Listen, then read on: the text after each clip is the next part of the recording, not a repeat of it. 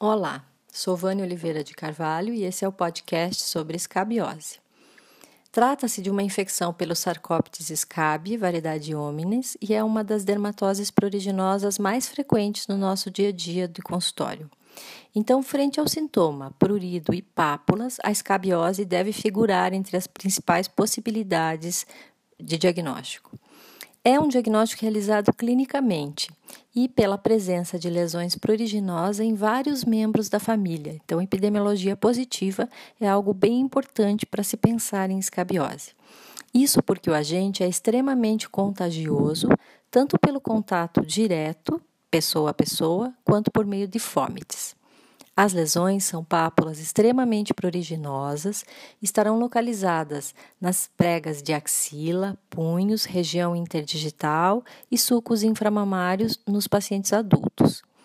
Nas crianças, principalmente nos lactentes, as lesões são mais exuberantes e localizam-se nas palmas e plantas. Então, essa é uma dica: procurar lesões papulares, pustulosas em palmas e plantas.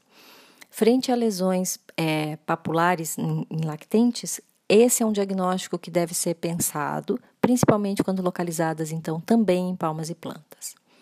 Nos adultos, haverá a queixa de prurido noturno, mas no lactente a queixa pode ser de irritabilidade ou de que a criança está inquieta. E isto decorre da falta de coordenação que a criança tem para coçar, então ela se agita na tentativa de coçar. O tratamento de escolha consiste no uso de permetrina 5% em loção cremosa, aplicada à noite com a pele seca e removida com o banho pela manhã. E esse tratamento então deve ser repetido em sete dias. Como o contágio é interhumano, é importante eliminar o agente de todos os contatos. Então, deve ser tratada todas as pessoas que convivem diretamente com a criança. Outro fator importante é eliminar o agente dos fômites para que não ocorra a reinfestação.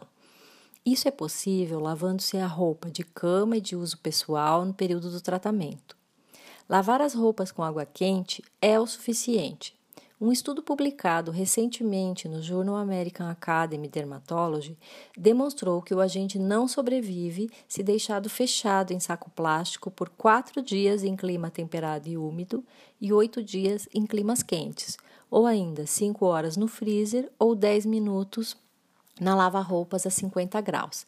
Então, sim, lavar a roupa apenas na máquina de lavar é o suficiente para eliminar-se o agente. E aquilo que não possa ser deixado lavado pode ser fechado num saco plástico, então, por aproximadamente oito dias.